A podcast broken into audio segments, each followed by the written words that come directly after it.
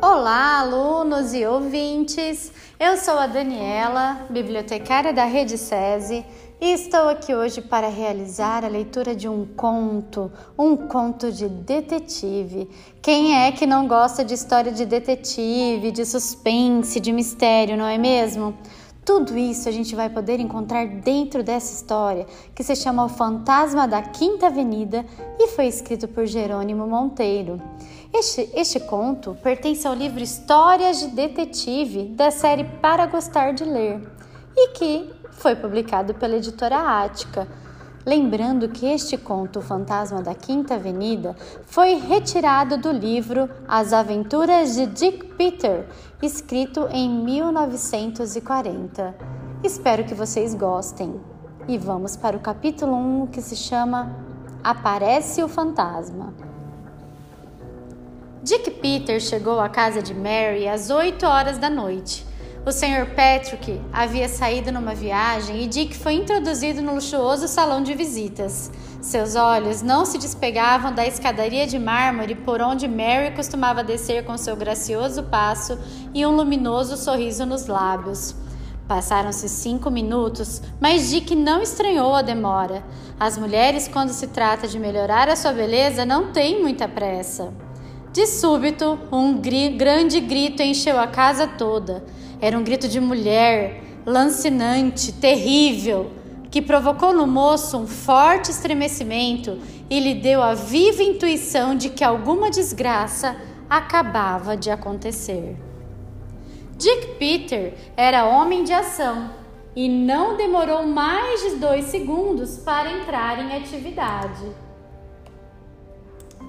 Aos pulos, galgou a escadaria de mármore e chegou ao primeiro andar, onde eram situados os aposentos de Mary. Lá em cima estava tudo silencioso, mas de baixo vinha o ruído do tropel dos criados que corriam para ver o que teria acontecido na casa sempre tão calma. A porta do quarto de Mary estava fechada por dentro e Dick descarregou sobre ela uma forte pancada. Ninguém respondeu. Nesse momento, os criados chegavam ao lado de Dick, falando todos ao mesmo tempo, assustados, desorientados e cheios de medo. Silêncio! gritou Dick.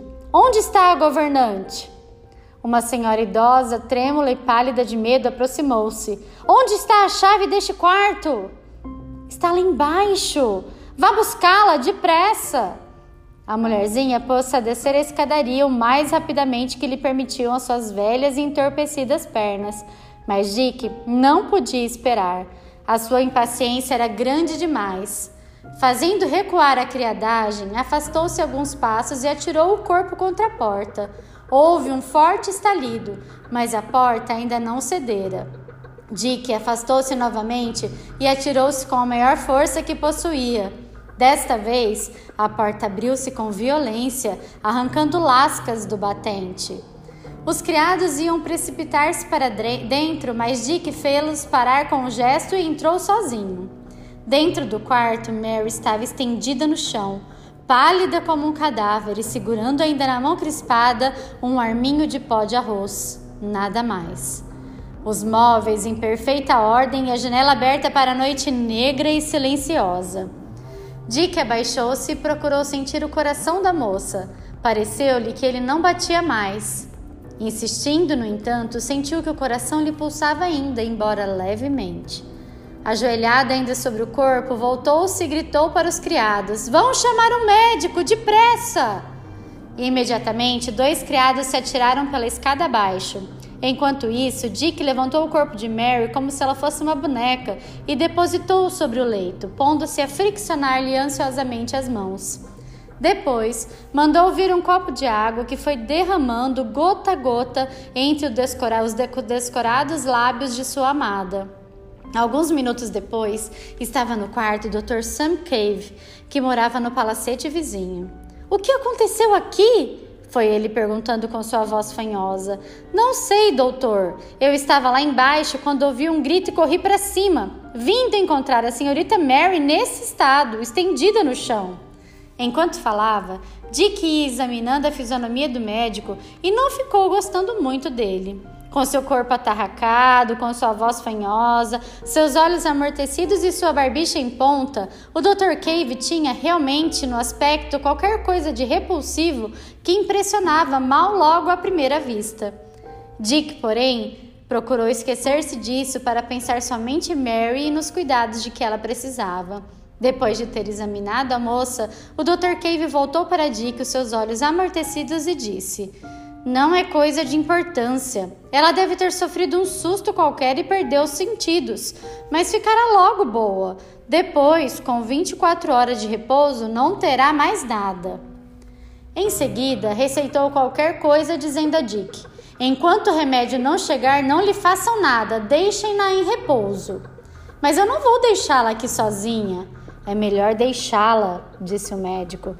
Bem, respondeu Dick contrariado. Se acha isso necessário, sairei. E todos se retiraram, descendo as escadas. Dick, no entanto, preso por um pressentimento qualquer, não foi para baixo. Colocou uma poltrona ao lado da porta do quarto e sentou-se ali para velar. Alguma coisa mal lhe apertava o coração. Dir-se-ia que um mal-estar pouco a pouco dominava todo o seu ser. Sentado na sua poltrona, ele apurava cuidadosamente o ouvido para surpreender qualquer rumor e nem sabia por que fazia isso. Assim, se passou meia hora. Por fim, a tensão nervosa de Dick tornou-se tão violenta que ele não pôde suportar mais. Levantou-se com o máximo cuidado e entreabriu a porta. A princípio, a meia luz que reinava dentro do quarto, em contraste com a iluminação forte do corredor, não o deixou ver nada. De repente, porém, pareceu-lhe que havia um vulto branco junto à janela. Era um vulto alto, de formas indefinidas. Pensou que poderia ser Mary delirando e chamou Mary! Imediatamente o vulto teve um sobressalto e fez um gesto, como quem vai saltar a janela. Nesse mesmo instante, Dick, olhando para o leito, viu que Mary continuava estendida na cama e viu também que o vulto trazia um lençol ou coisa parecida tirado pela cabeça, cobrindo-lhe o corpo todo. Então, Dick abriu completamente a porta e avançou. O fantasma deu outro impulso para saltar a janela. Dick, rápido como um raio, puxou do revólver e atirou sobre ele. A fumaça escureceu tudo mas Dick viu ainda o fantasma pular a janela, desaparecendo instantaneamente.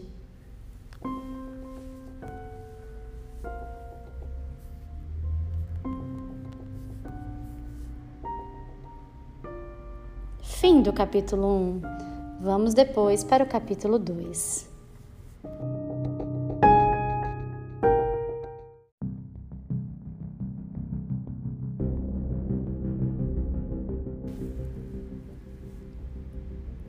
Capítulo 2 A morte de Bob.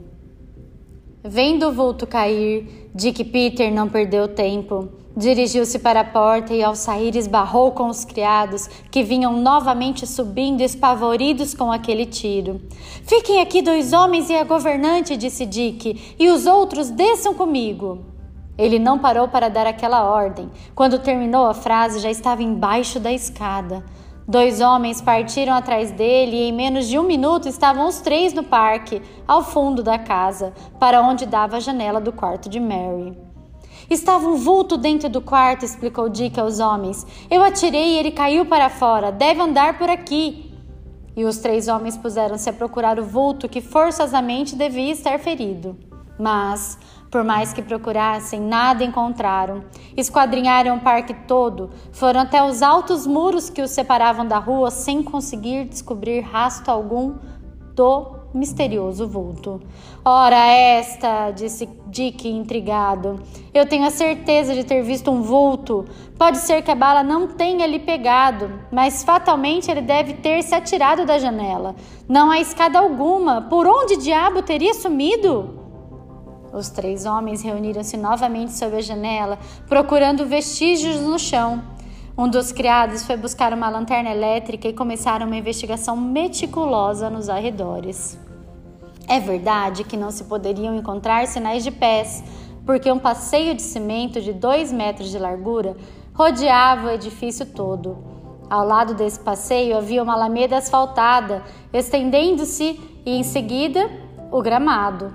Mas, se não era fácil encontrar esses sinais de pés, Dick esperava encontrar pingos de sangue ou outra coisa qualquer. Mas nada encontrou, nem o mínimo sinal que lhe fornecesse qualquer indício sobre o extraordinário desaparecimento. De repente, Dick levantou os olhos e começou a pensar numa coisa. Como poderia o vulto ter subido até a janela?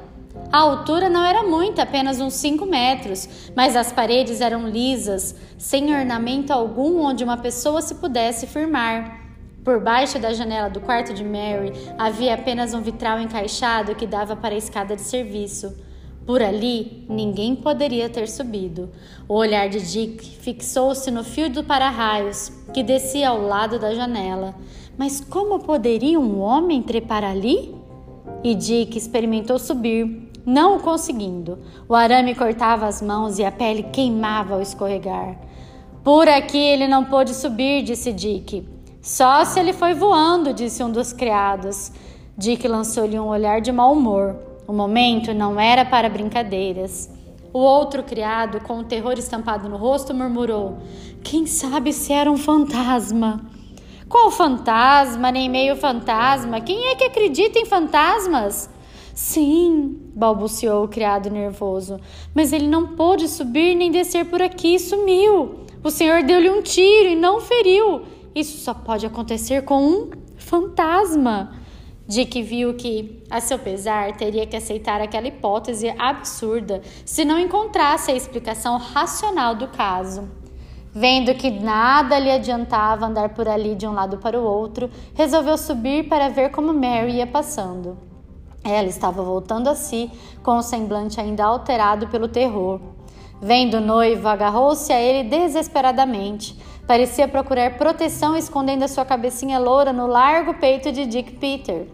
Vamos, querida, vamos. Já passou tudo. O que lhe aconteceu?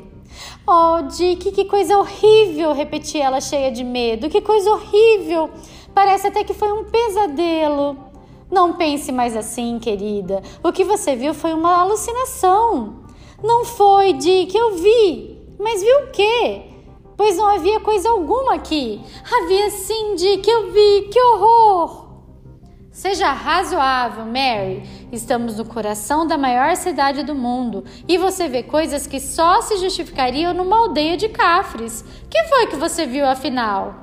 Um fantasma! Eu estava passando pó de arroz quando pelo espelho vi qualquer coisa que se movia junto da janela. Fiquei gelada e o meu coração parou mas voltei-me rapidamente e vi um vulto branco, um fantasma. Ora, Mary, vamos, raciocine. Você bem sabe que essas histórias de fantasmas são tolices. Você teve uma alucinação. Procure dormir, tudo passará. Amanhã, com a luz do sol, você rirá desses sustos. Não, Dick, nunca mais me esquecerei disto.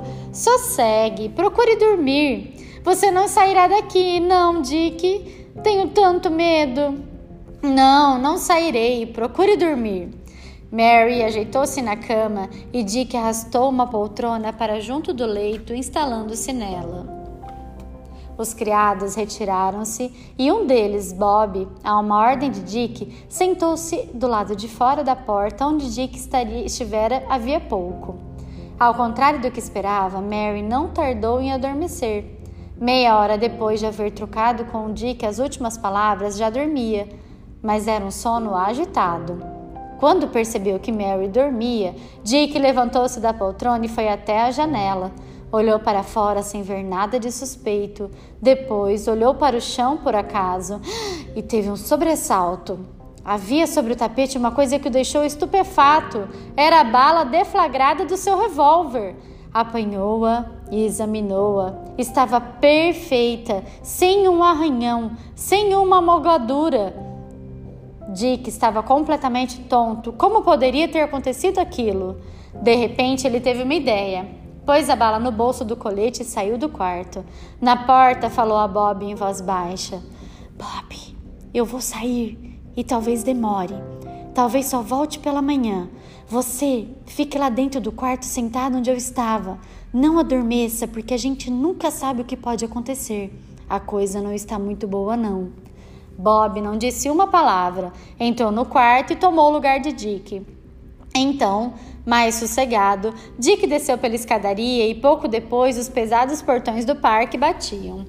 Bob não era homem que tivesse medo. Achava toda aquela história absurda e não se sentia de modo algum aterrorizado, como pareciam todos os outros. Por isso, comodamente sentou, sentado, tirou do bolso um livro de capa vermelha que começou a ler com todo o interesse. Leu durante uma hora. Depois, o sono veio chegando insidiosamente. Bob foi até a janela e, por descargo de consciência, examinou os arredores. A calma da noite era completa. Não se ouvia ruído algum, fora o barulho de costume da cidade, que para quem está habituado não se conta. Depois de examinar tudo, voltou à poltrona, disposto a dormir, certo de que não havia perigo algum por perto. Estendeu as pernas, guardou o livro no bolso e descansou a nuca sobre o encosto da poltrona, fechando em seguida os olhos. Agora, dentro do enorme palacete, o silêncio era completo. Mary, de vez em quando, era levemente agitada por algum sonho mau. Bob, de frente para a janela, pernas estendidas, mãos cruzadas sobre o ventre, cabeça recostada para trás, dormia na maior das venturas. E os minutos foram se passando. No meio do silêncio, de repente, ouviram-se as pancadas de um carrilhão batendo os quartos, seguidos de uma pancada sonora, trêmula e prolongada. O som do carrilhão tremulava ainda no ar, quando a janela que Bob se esquecera de fechar começou a mover-se. E um vulto branco, enorme, apareceu. O seu rosto estava coberto. Depois, lentamente, o vulto ergueu a mão que segurava um tubo de taquara e levou a ponta do tubo à boca. Ouviu-se um leve sibilar e Bob teve um estremecimento violento. Em seguida, a cabeça do criado moveu-se para diante e pendeu pesadamente sobre o peito, enquanto seu rosto se encobria com as cores sombrias da morte.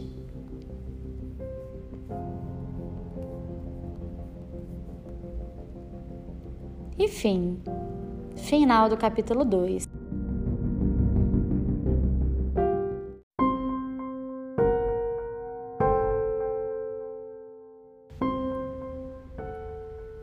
Capítulo 3 A polícia faz perguntas.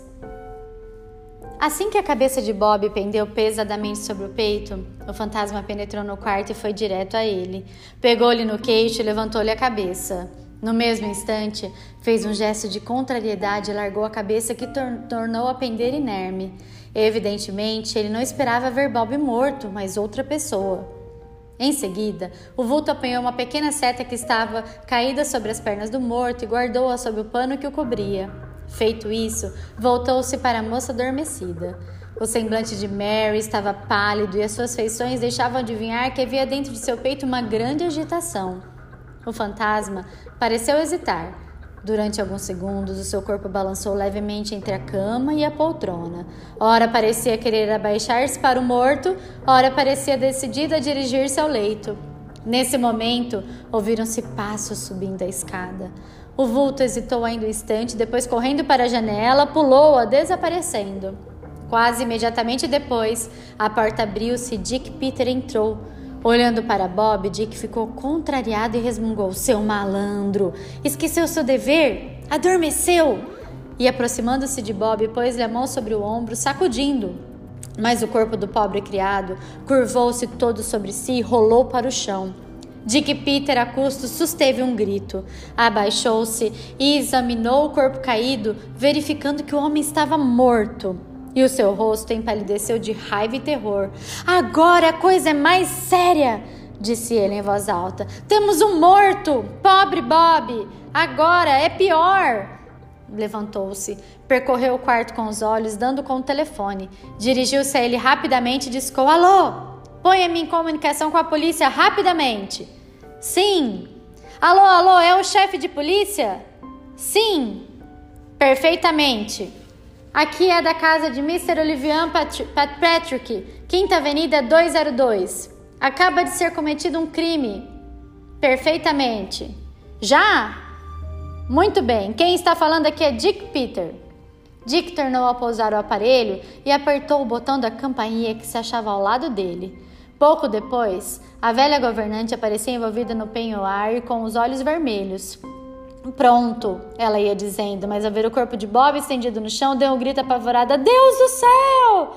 O que aconteceu? Psiu. Não acorde, disse Dick, olhando ansiosamente para Mary adormecida. A velha governante levou as mãos à boca, como para se impedir de gritar, e arregalou tantos olhos que eles pareciam querer saltar das órbitas. Meu Deus, meu Deus, gemia ela. Como foi isso? O que aconteceu aqui? Silêncio, recomendou Dick. Não se ponha nervosa. Os outros criados estão dormindo? Estão sim, céus, que coisa horrível! Bem, deixe-se de lamentações. Vá lá para baixo e espere os homens da polícia que vão chegar. Quando entrarem, traga-os aqui para cima, compreendeu bem? Então vá. A velha parecia estar com os pés presos ao soalho, mas arrancou-se afinal e foi descendo. Dick abaixou-se junto ao corpo de Bob e pôs-se a examiná-lo cuidadosamente sem lhe tocar. Foi assim que viu uma pequena mancha arroxeada no seu pescoço, acima do colarinho. Uma zarabatana, murmurou. Mataram-no com uma zarabatana. Quem será o criminoso? Deve ser o tal fantasma. Ah, se eu agarrar. E isso talvez fosse para mim. A desgraça de Bob, naturalmente, foi estar dormindo com a cabeça voltada para trás. O criminoso não lhe pôde ver a fisionomia e teve um excelente alvo no pescoço. Se ele tivesse visto a cara, talvez não o matasse. Nesse momento, ouviram-se passos embaixo. Eram os homens da polícia que chegavam.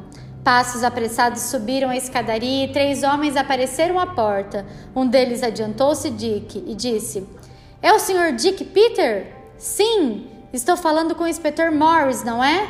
Perfeitamente, Sr. Dick. Que se passou aqui? Tem se passado coisas extraordinárias nesta casa desde ontem à noite. Bem, conte o que sabe. Em ordem. Dick Peter vagarosamente contou tudo o que se passara desde as 8 horas da noite e que nós já conhecemos bem, até o encontro do cadáver de Bob.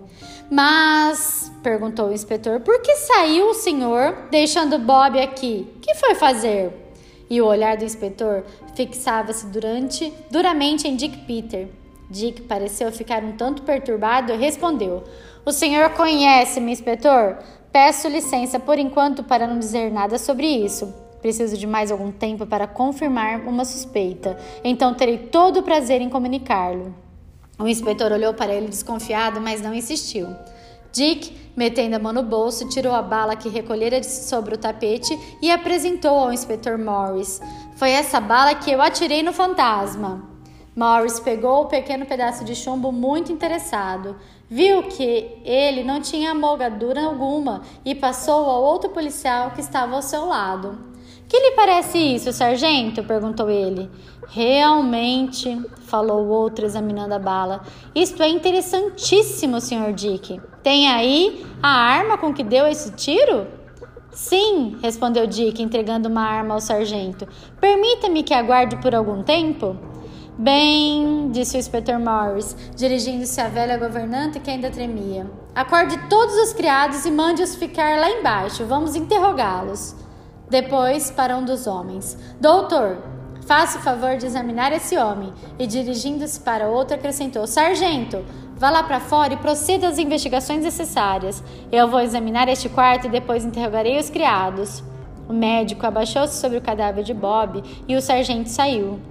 Então Dick, dirigindo-se ao médico, falou: Doutor, seria bom tirar daqui a senhorita Mary. Ela já sofreu um grande abalo hoje e o seu médico disse que ela não pode sofrer mais comoções. Se acordar, o senhor podia dar-lhe uma pequena quantidade de narcótico para que possamos transportá-la para outro quarto sem que ela sinta. O médico interrogou o inspetor Morris, que nada teve a opor. Pouco depois, Mary era transportada para um aposento próximo. Quando Dick tornou a entrar no quarto, Morris estava em franca atividade examinando tudo com uma lente. O criminoso usava luvas, resmungava ele. Não deixou rastro algum. Pouco depois, o médico informava: O homem morreu há cerca de uma hora. Foi ferido por uma seta embebida em veneno violento. Mais nada, doutor? Mais nada. Então faça o favor de descer e mandar aqui o fotógrafo. Pouco depois, o fotógrafo subia e batia mais de uma dúzia de chapas sob a direção de Morris. Feito esse serviço, ele desceu com o recado do inspetor para que fosse um homem à casa do Dr. Cave, mandando ir à delegacia. Tendo feito isso, o inspetor e Dick ficaram novamente a sós. De repente, Morris perguntou a Dick: Onde está o Sr. Patrick? O pai de Mary foi a Boston a negócio. Fale-me sobre ele. Dick hesitou. O pai de Mary não era um exemplo de carinho nem parecia gostar muito do lar, vivendo uma vida aparentemente atormentada. Mary, no entanto, amava-o muito, apesar das suas qualidades de usurário, para que Dick pudesse falar com franqueza. Desse modo, desculpou-se, dizendo que não o conhecia o suficiente para falar. Então, olhando fixamente, o inspetor disse: O senhor sabe quem é o fantasma? Dick ia dizer alguma coisa, mas o inspetor, mas o inspetor repetiu: O senhor sabe quem é o fantasma? Diga-o!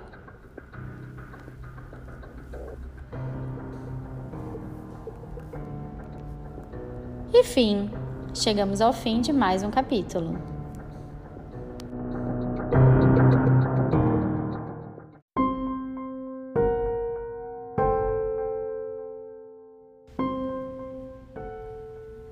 Capítulo 4 Esclarece-se o mistério da bala. Dick Peter, a princípio, ficou espantado com a pergunta do inspetor, mas logo, percebendo que ele aplicava um truque, sorriu e respondeu: Não, inspetor, está enganado. Eu tenho realmente as minhas desconfianças, mas não quero comprometer ninguém sem provas. Penso que amanhã já lhe poderei dizer qualquer coisa de positivo. Por enquanto, não tenho senão suspeitas, e suspeitas não podem condenar. O inspetor não insistiu. Sabia que, quando Dick fazia uma promessa, cumpria. Então, um dos seus auxiliares entrou no quarto acompanhado do Dr. Cave. O inspetor fez várias perguntas ao velho médico de voz fanhosa, obtendo sempre respostas positivas. Quando ele perguntou onde estivera depois de ter visitado Mary, ele declarou que estivera em sua casa, acrescentando: Não sei por que me vieram incomodar a esta hora. Parece que suspeitam de mim. Por que havia eu de matar este pobre homem? É o que procuramos saber. Bem, mas não serei eu quem o possa informar. Eu não tenho nada com essa história e peço que me deixem sossegado. Nesse momento, ouviram-se passos precipitados subindo a escada. Era o pai de Mary que chegava, vinha assustado. Que é isso? Que aconteceu em minha casa? Que é isso? Bob morto? Quem fez esse crime horrível, senhores? Quero saber o que está se passando aqui. Onde está minha filha? Dick Peter ouvia aquela catadupa de palavras sem se impressionar, achando que era exagerado o seu desespero. Ele sabia que o Sr. Patrick era impassível como uma máquina e o pai de Mary voltou-se para ele dizendo: Sr. Dick, explique-me o que está acontecendo. Pouca coisa por enquanto, Sr. Patrick. Receio que tenha que haver mais ainda. Apareceu um fantasma à sua filha, de certo querendo matá-la, mas não conseguiu seu fim. Depois voltou e matou Bob. Por enquanto, é só. Só? Diz o senhor. E espera mais alguma coisa? Está louco? Que história de fantasma é essa? Por enquanto, somos obrigados a chamá-lo assim, porque surgem janelas que ninguém pode alcançar, desaparece sem deixar vestígios, vestígios e não é atingido por balas. O inspetor, que estivera observando o Sr. Patrick sem dizer nada, perguntou de repente: Sr. Patrick, queira nos responder a algumas perguntas. Onde esteve desde ontem? Em Boston, fiz uma viagem de negócio. Bem, não tenho uma ideia de quem possa desejar a morte de sua filha. De minha filha? Mas não! Quem poderia querer fazer mal à minha querida Mary? Ela não pode ter inimigos. Conhece o Dr. Cave? Nosso vizinho? Muito pouco. Ele não frequenta a nossa casa. Bem, depois veremos melhor esses pontos. Sargento, vá com o Dr. Cave lá para baixo e reúna os criados. Com licença, senhores. Peço que não se afastem por enquanto. Talvez precisemos ainda trocar ideias. E o inspetor desceu atrás dos outros. Dick Peter e o pai de Mary estavam sentados diante de outro, preocupados e com evidentes sinais de cansaço. Olivian olhava fixamente para o tapete, Dick examinava-lhe a fisionomia com grande interesse. De repente, Olivian levantou os olhos, deu com o olhar de Dick, pareceu-se perturbar-se um pouco e perguntou: Onde está minha filha? No seu quarto. Ela não sofreu nada? Não, só um susto. Com licença, vou vê-la. E Olivian levantou-se, saindo do quarto. Dick, logo depois, saiu também e dirigiu-se para baixo, onde o inspetor Morris continuava a interrogar os criados.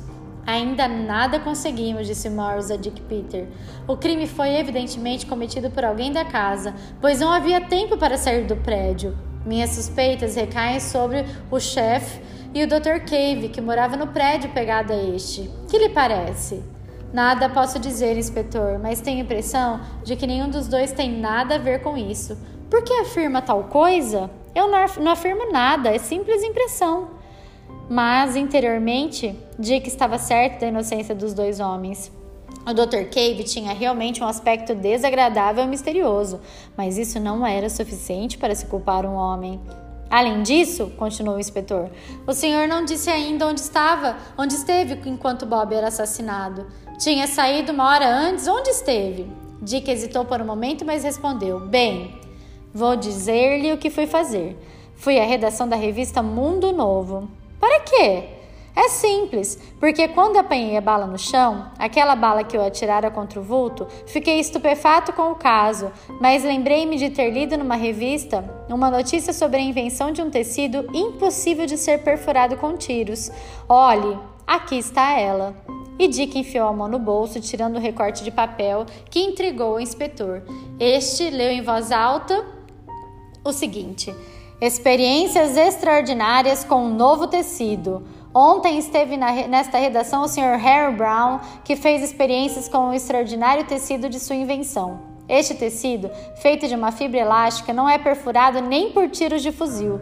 Trata-se de uma composição sintética que cede ao contato da bala sem se perfurar, amortecendo completamente a força do projétil. O Sr. Brown espera aperfeiçoar o seu tecido a ponto de permitir que se fabriquem com ele roupas comuns. Por enquanto, ele apenas conseguiu produzi-lo em lençóis que não permitem costuras. Aqui está a chave, disse o inspetor regalando os olhos. De quando é essa revista? De 1936. Um ano! E não se falou mais nesse tal Brown? Nunca mais que eu saiba. Eu conheci pessoalmente, parece-me que ele vendeu o seu invento e foi para fora do país. De quem é a revista que publicou isto? É o Mundo Novo, do Sr. Patrick. Muito bem, deixe-me ficar com este recorte. Depois, Voltando-se, o inspetor deu de cara com o Sr. Patrick que estava atrás deles. Não encontrou nada, senhor inspetor? perguntou o pai de Mary. Nada, mas parece que vamos encontrar o fio da meada. Depois falarei consigo a esse respeito. Agora, vamos sair. Sargento, notifique o chefe e o Dr. Cave para que vão à delegacia amanhã. E vamos nos embora, que essa gente precisa descansar. Pouco depois, todos tinham saído, ficando Dick, Peter e Olivian Patrick a sós no salão. Ambos se mantiveram em silêncio durante algum tempo. Depois, Dick falou: Não desconfia de ninguém, Sr. Patrick. Não, mas esse Dr. Cave tem mesmo uma cara esquisita, não lhe parece? O que me parece, Sr. Patrick, é que há muita gente com a cara esquisita e incapaz de praticar qualquer mal, assim como há muitos outros com cara de inocentes e capazes de tudo. Não lhe parece? Mas por que diz isso? Porque é o que mais frequentemente se vê. Mas no caso presente, quem poderia ter interesse em fazer mal à minha filha? Um anjo que não pode ter inimigos? É realmente esquisito. Por enquanto, nada se pode dizer. Esperemos mais algum tempo e tudo ficará esclarecido. Faço votos. Bem, Sr. Dick, precisamos descansar, principalmente o senhor que trabalhou tanto. Realmente, disse Dick levantando-se. Ambos precisamos bem de um descanso. Boa noite, Sr. Patrick. Os dois homens trocaram um aperto de mão e Dick retirou-se. Nessa hora já estava clareando o dia. Dick, porém, ao sair, não se dirigiu para sua casa. Apenas chegado ao portão, tornou a entrar e escondeu-se no parque que rodeava a residência do Sr. Patrick. Ele estava certo de que alguma coisa ainda havia de acontecer naquela madrugada. O parque estava imerso nas sombras. Dick foi caminhando junto ao muro até em frente dos aposentos de Olivian e de sua filha e ficou a observar, do seu escuro abrigo, as duas janelas iluminadas.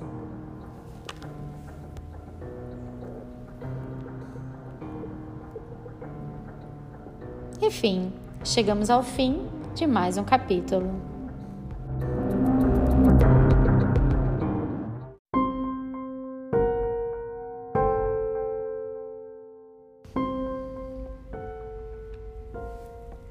Capítulo 5 O fantasma ataca Dick Peter.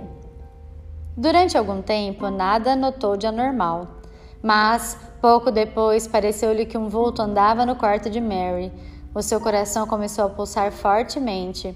Por duas vezes, o vulto veio à janela, espiou para fora, pondo-se a andar novamente no quarto de um lado para o outro.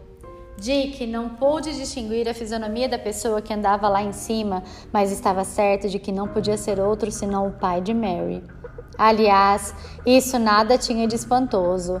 O homem, naturalmente, andava à procura de vestígios do drama que ali se desenrolara fazia ainda poucas horas. Depois, as luzes apagaram-se, ficando apenas as janelas do quarto de Olivian iluminadas por uma luz muito fraca. Dick Peter, enquanto examinava aquele movimento, torturava o cérebro para descobrir como poderia ter o criminoso subido até a janela do primeiro andar e, sobretudo, como poderia desaparecer tão rapidamente. De repente, notou que a porta da frente da casa se abria e que um vulto passava para fora acendendo uma lanterna elétrica. Era Olivian Patrick. Ele veio chegando e pôs-se a examinar o chão por baixo das janelas, como Dick já fizera com os criados. O moço acompanhava com grande interesse aquele trabalho, procurando adivinhar o que fazia ali o pai de Mary. Viu que Olivian se abaixava como quem procura alguma coisa com grande interesse. Depois, como ele se afastasse, Dick deu um passo para poder continuar a vê-lo. Nesse momento, porém, pisou numa lata que estava no chão, fazendo um ruído bastante forte. O senhor Olivian voltou-se imediatamente gritando: Quem está aí? e, tirando o revólver, avançou para Dick. Este, porém, saiu ao seu encontro dizendo: Sou eu, sou eu, Dick Peter. O que faz aqui? perguntou o velho. Estou esperando que aconteça alguma coisa. Ah, boa ideia. E o senhor? Que fazia? Eu procurava vestígios. Pode ser que alguma coisa tenha escapado à polícia. Bom, vou para dentro. O senhor vai continuar vigiando? Não, penso que já não é preciso. O sol vai nascer. É melhor ir dormir. Mais uma vez, boa noite, senhor Olivian. Boa noite, senhor Dick Peter. Os dois, ambos os homens, seguiram até o portão e Olivian ficou olhando Dick Peter, que se afastava a passos rápidos. Quando o moço desapareceu ao longe, Olivian voltou para casa, entrou e fechou-se em seu quarto. Ainda desta vez, no entanto, Dick não foi direito para casa. Ficou rondando por perto do palacete na expectativa de algum acontecimento. E não foi baldada a sua esperança, porque passados alguns minutos, o portão abria-se e um homem saía dele, levando na mão uma volumosa pasta de couro. Dick Peter não hesitou. Compreendeu imediatamente o que estava para acontecer e, correndo a um posto de táxis, tomou o automóvel e voou para casa. Lá chegando, enfiou-se rapidamente sobre as cobertas e tomou a atitude de quem dorme profundamente. Mas os seus olhos bem abertos perscrutavam a porta que deixara apenas encostada. Quinze minutos mais tarde, ouviam-se passos levíssimos que subiam a escada lentamente. Depois, a porta entreabriu-se entreabriu num vulto e um vulto apareceu. Era o fantasma. Lá estava o seu lençol branco atirado sobre a cabeça. Dick sentiu um calafrio ao pensar na zarabatana, a horrível arma de que aquele monstro se utilizava para bater suas vítimas.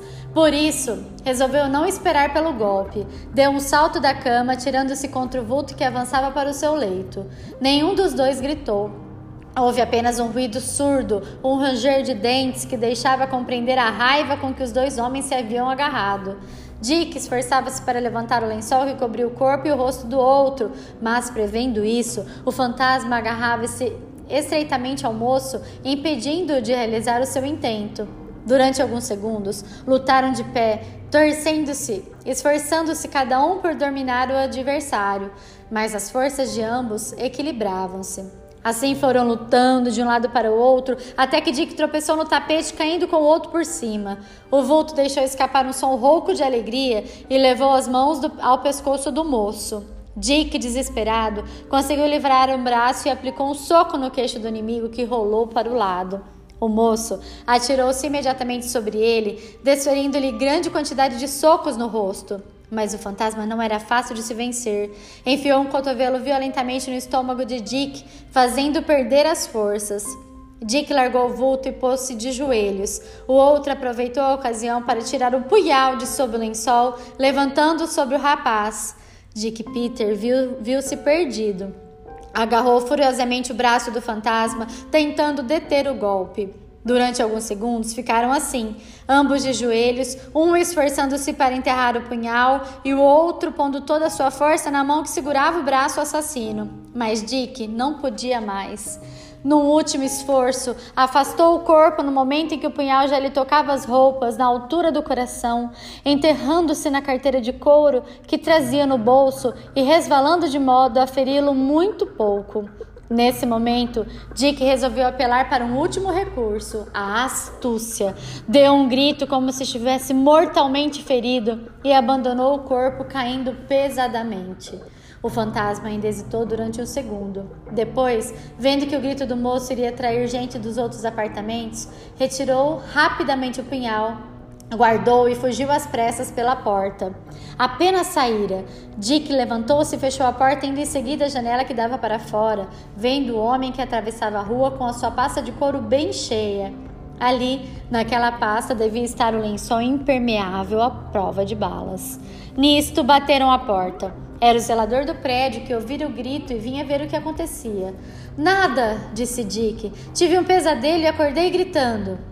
Satisfeito, o homem retirou-se. Dick preparou-se para sair novamente, passando pelo zelador na escada, disse: Não posso dormir. Vou dar um passeio pela cidade. Talvez me refresque as ideias. Lá chegando, procurou Morris, que dormia no seu quarto anexo ao gabinete. Morris atendeu prontamente. Inspetor, o fantasma continua a agir. Ainda não há meia hora procurou matar-me no meu apartamento. Deu-me uma punhalada que, por felicidade, resvalou na carteira e me feriu muito pouco. Veja. Tirando o paletó, Dick mostrou ao inspetor a roupa rasgada pelo punhal, o arranhão na pele e a carteira cortada pelo golpe. Em seguida, contou tudo o que acontecera desde que estivera de vigia no parque até o momento de ser atacado.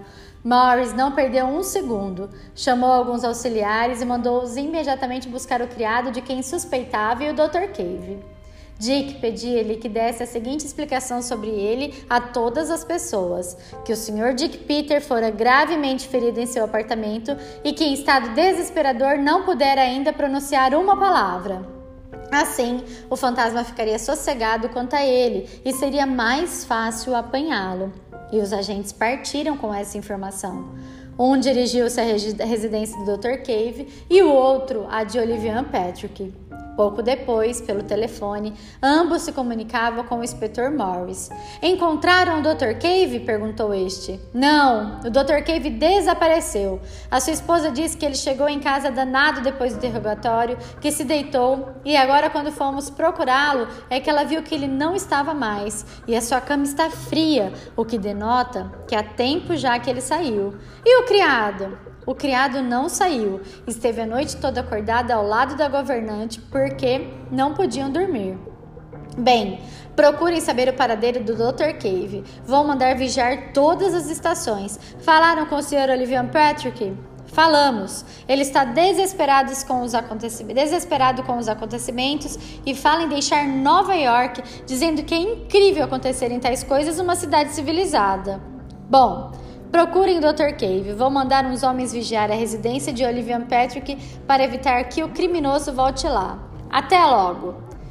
Pendurado o fone no gancho, o inspetor olhou para Dick Peter durante uns momentos. Depois, batendo com o lápis na mesa, disse lentamente: Não há dúvida, meu caro. O tal fantasma é o Dr. Sam Cave. Talvez. Por quê? Não lhe parece? Não digo nada. Talvez seja. Quem sabe?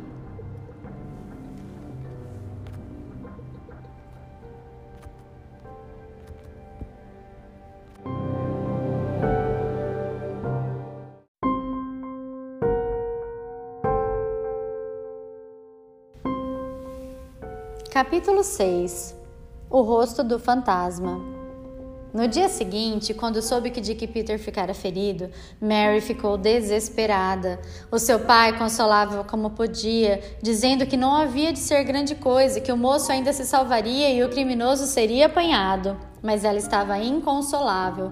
Mandava telefonar frequentemente para o hospital para ver como ia passando seu querido noivo.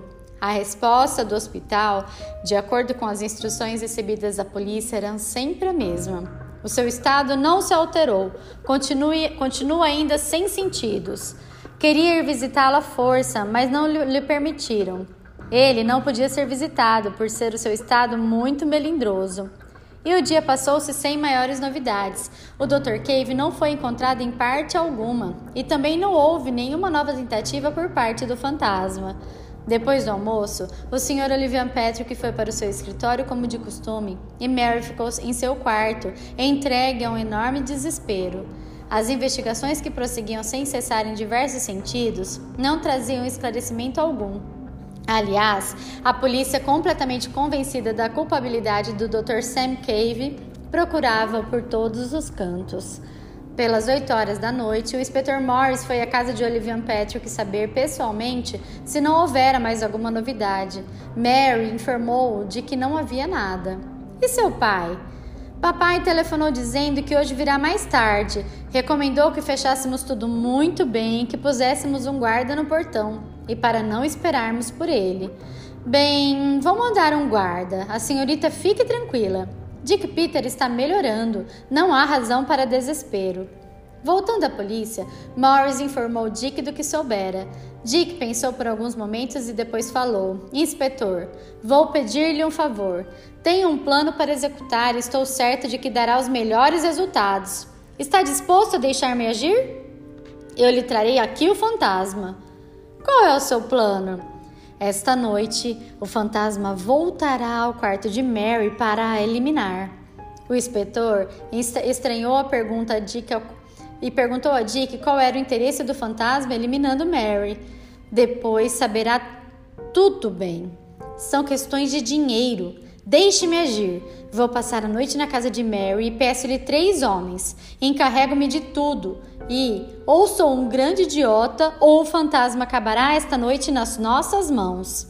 O inspetor deu-lhe ordem para proceder como achasse melhor e prometeu-lhe os três auxiliares. Dick Peter deixou a central de polícia escondido sob um ligeiro disfarce, de modo a não ser reconhecido, e com os três homens encaminhou-se rapidamente para a casa de Mary, onde todos entraram sem dificuldade. Dick colocou um homem no parque, outro no portão, outro no corredor, junto ao quarto de Mary. Depois mandou chamar a moça, encerrou-se com ela numa saleta e tirou o disfarce. Mary ia dando um grito, mas ele tapou-lhe a boca com a mão, dizendo: Não grite, querida, acalme-se. Aqui estamos juntos e nada me aconteceu. Ela espantava-se e perguntava pelo ferimento de Dick. Não, meu ferimento não foi nada. Vamos tratar de um assunto mais importante. Você sente-se com forças para enfrentar os acontecimentos que se vão desenrolar esta noite? Mary, alarmada, perguntava o que estaria para acontecer. Ainda não sei, mas você precisa preparar-se para tudo. Tanto a minha vida como a sua estão em perigo. Precisamos ter muita calma e sangue frio. Preciso que você me garanta que aconteça o que acontecer, seguirá as minhas instruções. Mary prometeu que assim faria e ele prosseguiu. Você vai esconder-se no quarto mais afastado da casa, vai fechar-se muito bem por dentro, janelas e portas trancadas, e só abrirá quando eu ou um dos três policiais a minha ordem mandar. E a palavra de ordem é: Acabou-se o fantasma. Está combinado? Mary prometeu fazer tudo direitinho e os dois foram procurar o aposento onde ela devia esconder-se, sem que nenhuma pessoa da casa soubesse. Depois de Mary estar em segurança, Dick instruiu seus homens sobre a combinação perfeita. Tudo assim combinado, os policiais retornaram a seus postos e Dick foi para o quarto de Mary. Com algumas roupas e travesseiros, preparou um volume sobre as costelas para dar a impressão de que a moça estava ali deitada. E ele próprio escondeu-se atrás de uma espécie cortina a dois passos da cama. E passaram-se algumas horas de enervante espera. Jake não fazia o menor movimento, afinal, alguma coisa sucedeu. Houve um rumor do lado de fora da janela. Depois, o vulto apareceu. Dick Peter via-o perfeitamente pela frente da cortina, e dentro do seu coração havia uma forte vontade de apanhar aquele bandido que eliminava vidas com tanta crueldade. O vulto abriu a janela e entrou no aposento com passos de veludo. Trazia o lençol sobre a cabeça. Aproximou-se do leito e, na obscuridade, não pôde perceber que havia apenas um monte de roupa sob a coxa. Tirou de, seu sob, de, de sob o pano que o cobria um frasco e um lenço. Pingou algumas gotas do líquido sobre o lenço e abaixou-se sobre a cama. Narcótico! pensou Dick Peter. Quando o vulto se curvou sobre a cama, Dick Peter afastou a cortina e avançou lentamente. E caiu de chofre sobre o vulto, que na surpresa deu um verdadeiro urro. Enlaçaram-se. Dick aplicou-lhe um violento pontapé. O vulto caiu para trás, batendo as costas na cama. Nesse momento, Dick agarrou a ponta do lençol que o cobria e deu um puxão violento apareceu um rosto. Era um rosto hediondo, convulsionado pela raiva, com os olhos brilhando de furor sanguinário. Uma verdadeira máscara de ódio. Dick reconheceu imediatamente. Era o Sr. Olivier Patrick, o pai de Mary. Dick já esperava por aquilo, mas mesmo assim, frente a frente com o monstro, sentiu-se paralisado por um momento. Olivian tirou um punhal e ia levantar-se para Dick Peter, mas este, rápido como um raio, deu-lhe um tremendo soco no estômago, atirando-o por terra. Nesse momento, o policial que estava do lado de fora entrou e algemou o homem caído. Depois foi rápido. O homem foi conduzido para a central de polícia e Dick Peter foi consolar Mary do tremendo golpe recebido. Na polícia, o inspetor Morris soube arrancar do prisioneiro toda a verdade, e o estado de abatimento de Olivian era tamanho que ele não fez nenhuma resistência. A sua história era curta. Ele não era o pai de Mary. O verdadeiro pai da moça fora seu companheiro de aventuras no Oeste. Ao morrer, deixara órfã aquela menina com dois anos e encarregara Olivia Patrick de olhar para, por ela e administrar a sua fortuna. Essa fortuna devia ser entregue à moça quando ela atingisse os 21 anos e assinaram documentos para isso. Olivian tinha as melhores intenções quando se encarregou de Mary, mas, como era muito esperto nos negócios, a fortuna cresceu rapidamente e, naquela época, subia a mais de 3 milhões de dólares. E o momento de entregar todo aquele dinheiro à moça aproximava-se, pois que ela completaria 21 anos dentro de oito meses. Os seus instintos de avareza começaram a agir até enlouquecê-lo. Não podia suportar a ideia de se separar nem de um pouco daquele dinheiro. Depois de muito refletir, viu que só havia um meio: era eliminar Mary. Assim, a fortuna caberia toda só a ele. A ideia veio-lhe quando a sua revista Mundo Novo publicou a notícia da descoberta de Henry Brown sobre o tecido impermeável às balas comprou o invento e guardou-o para a ocasião oportuna. Quando Mary ficou noiva de Dick Peter, ele viu que as coisas pioravam para si, pois que se ela se casasse, então a fortuna passaria para Dick e as suas esperanças ficariam ainda reduzidas. Resolveu então matá-la, mas quis envolver a morte em um mistério e foi aí que errou. O seu modo de agir era simples. No fundo, porque havia uma no fundo do parque havia uma porta velha nunca usada. Ele, pela frente, saía como quem vai viajar e entrava novamente por aquela porta indo para seu quarto. Preparara ali uma espécie de ponte curva em forma de meia-lua que saindo da sua janela ia à janela do quarto de Mary. Assim, podia passar de um quarto para o outro sem deixar vestígio. Naquela noite em que aparecera a moça pela primeira vez, não esperava ser visto por ela. Diante do grito, viu seu plano prejudicado e precisou agir com rapidez. Matou Bob pensando que fosse Dick Peter, porque viu o noivo de Mary, um adversário perigoso. Percebendo que as suspeitas estavam caindo sobre o Dr. Sam Cave, matou e atirou num poço abandonado, situado no fundo do parque, coberto com uma laje de cimento. Desaparecido o Dr. Cave, todas as suspeitas ficariam sobre ele. Compreendeu, porém, que com Dick Peter pela, pela frente nada poderia fazer e decidiu matá-lo. O que pensou ter conseguido. Por isso, voltou naquela noite, certo de que tudo ficaria liquidado, mas enganara-se. Olivian foi para a cadeira elétrica.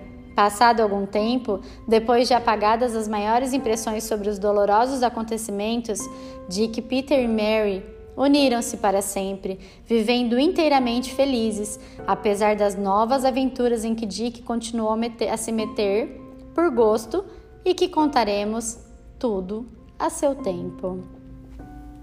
Enfim, espero que vocês tenham gostado. Quem aí já tinha descoberto quem era o detetive antes de chegarmos. Quem era o detetive, não, quem era o assassino antes de chegarmos ao final da história, hein? Depois eu vou querer saber. Espero que vocês tenham gostado. Até a próxima!